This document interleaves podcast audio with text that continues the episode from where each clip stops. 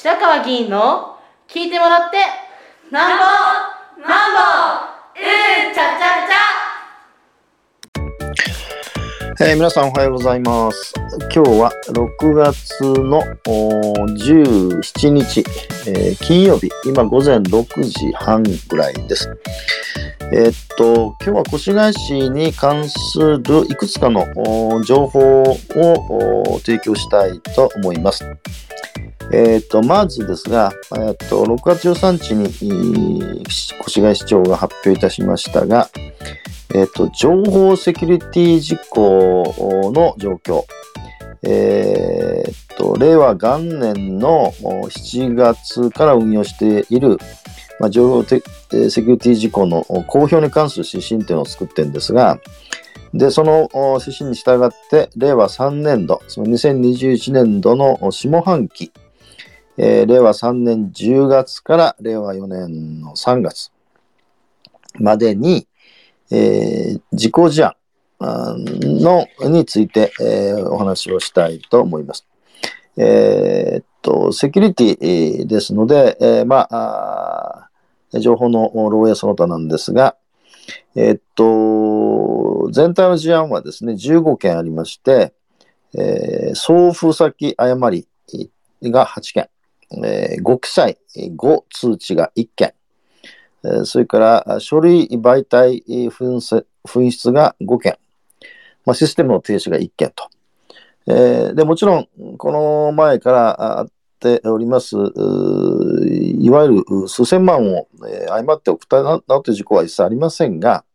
ありませんが、この15件のうちにですね、えーっとまあ、個人情報が漏洩したと。いうものがありますので、えーま具体的に列記したいと思うんですが、えーと国民健康保険の喪失干渉通知を、まあ、誤って送ってしまいましたっていうのは、これ、えーと個人情報が漏洩しました。えー2021年9月27日ですね。が2021年10月22日に、えーと同意書の紛失による個人情報の漏洩、えーです。これもやっぱし個人情報が漏れて、おりまして、えーすいませんね。えーっと、児童及び保護者の氏名、住所が記載された同意書を紛失しましたというものです。えーそれから、えっと、2021年11月29日、えー地域包括センター利用者の個人情報が記載された書類の、まあ、一部紛失もなくしたということで、もちろん個人情報が入ってました。同じく12月3日に、ファックスの送信画面に個人情報の漏洩、えーです。えーそれから、あ同じく2021年12月13日、えーアンケートの紛失による個人情報の漏洩。えー児童の氏名、電話番号が記載された保護者会のアンケートを紛失しましたっていうやつですね。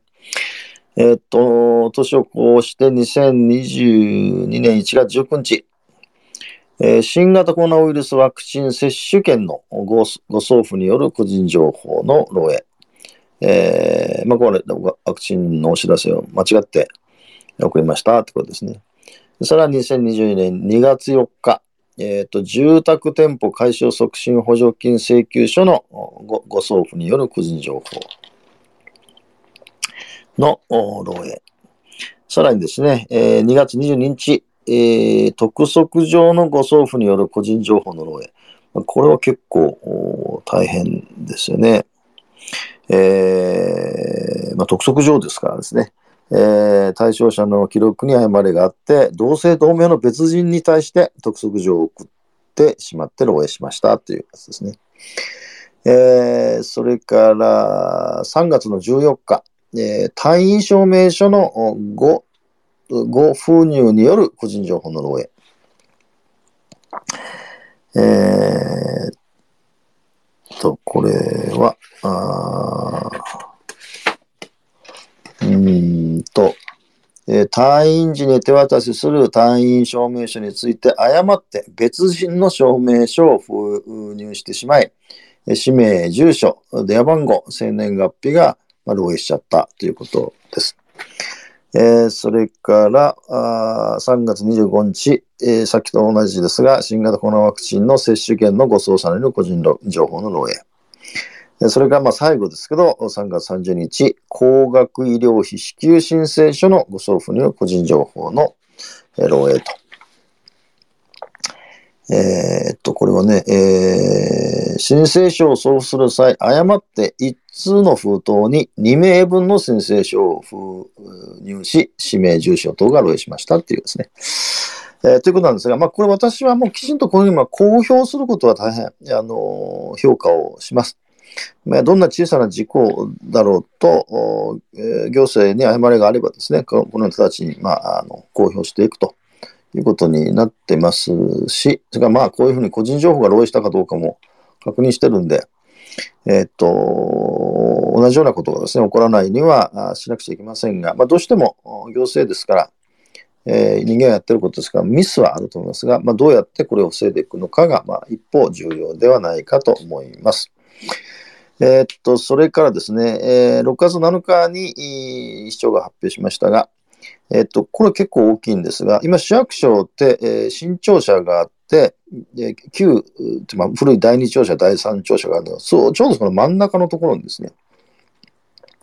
えっ、と、越谷市役所の市民共同ゾーン、まあ、仮称ですけど、市民共同ゾーンっていうのを、まあ、建設をします。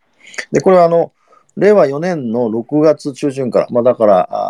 中旬ぐらいから始まって、来年の8月末ぐらいまで、えー作るんですね。えーとこれで、まあ、これで全体の、あまあ、新庁舎全体の 計画が、これで、え完成はしますけども、えーっと、えっと、この請け負った、施工したところはですね、清水高本豊田特定建設工事共同企業体というところが、まあ、請け負って、先ほど言ったスケジュールで、えー市民共同ゾーンが建設をされるということになっておりまして、その、まあ、なんていうんですかね、工事期間とかの発表があって、まあ、どの場所かというようなことも発表されております。えー、3番目はですね、えーっと、今回の、あの、今6月議会中で、来週6月20日が最終日になってるんですが、まあ、議案として、えー出されておりますが、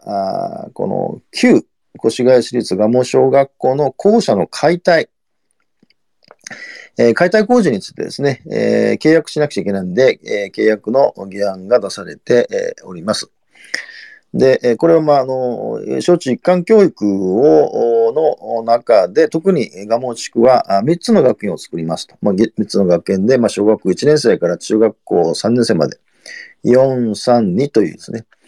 えーの、まあ、要するに区切りで、同じ学校に今、小学1年生、中学3年生が通うということになるんですが、でそれに伴ってですね、えー、蒲生小学校を解体しますと。で、その、説明会、説明会を、と7月の2日、まあ、土曜日の7時からと、それから7月の8日、金曜日の7時からと。いう、その蒲生小学校の、まあ、体育館でやりますという。まあ、あの、基本的には周辺の自治会とかの皆さん、保護者の皆さんなどが対象となりますが、まあ、その説明会がありますということで、まあ、これはまあ、あまあ、えー細かく言うと、えー、越谷市議会は議決をしないと、まあ、これできないわけで、もし議決、つまり解体工事の契約議案が否決されたら、まあ、この この説明会っていうのは、あ、まあ、否決されましたっていう説明するのかもわかりますが、まあ、基本的には、まあ、否決されないという見通しがあって、こういうご案内をしてるんだと思います。最後4番目です。えっと、越谷市と日立システムズのこの会社で、デジタル化推進に関わる事業協定を、あの、福田市長と、まあ、この日立システムズが結んだということで、えーっと、何のために結んだかということなんですが、えーその協定を結んだんですが、えーっと、越谷市の DX 研修、えーを、を、令和4年、えーつまり今年の7月から来年令和5年の3月まで、まあ、実施をして、えっ、と、相互の人的、知的資源を活用して、まあ、職員の意識改革、DX マインドの醸成を進めて、まあ、DX による課題解決を促進することができる、まあ、人材ですね。人材の育成を図りますと。で、まあ、日立システムズでは、本取り組みを通じて DX 推進に対する、まあ、自治体向けの研修プログラムの、えー、この確立、えー、を、まあ、要するに内容の精査とか拡充を、まあ、検討していきますということの目的で、えー、双方が協定を結んだということなんですが、えー、っと、まあ、具体的に言うと、その研修が中心になるんですが、えー、っとですね、越谷市の職員約120名を対象に、全4回、4回のの、まあ、研修会、えー、越谷市 DX 研修会を令和4年の、えー、上半期に1セット、それから下半期に2セットを実施して、まあ、1セット40名を対象としてます。大体まあ研修のこの職員の対象者ですが、副課長クラスを中心とした管理監督職の人をまあ対象としてますよっていうのを、えー、始めるので、まあ、一応その事業の、まあ、これは研修ももちろん大きいんですが、大きく言えば、一つはまデジタル人材の育成及び行政のデジタル化のための人的支援に関すること。二つは、ま、共同事業の結果に基づく新たなサービスや企画の立案に関すること。3、その他行政のデジタル化の推進に関することと。まあ、福田市長、あの、市長選挙の公約で、えー、越谷市の DX 化というようなことを挙げておりましたが、まあ、その一環ということにもなるかもわかりませんが、えー、これらが4つ、今日は4つの越谷市の情報をお話をいたしました。以上です。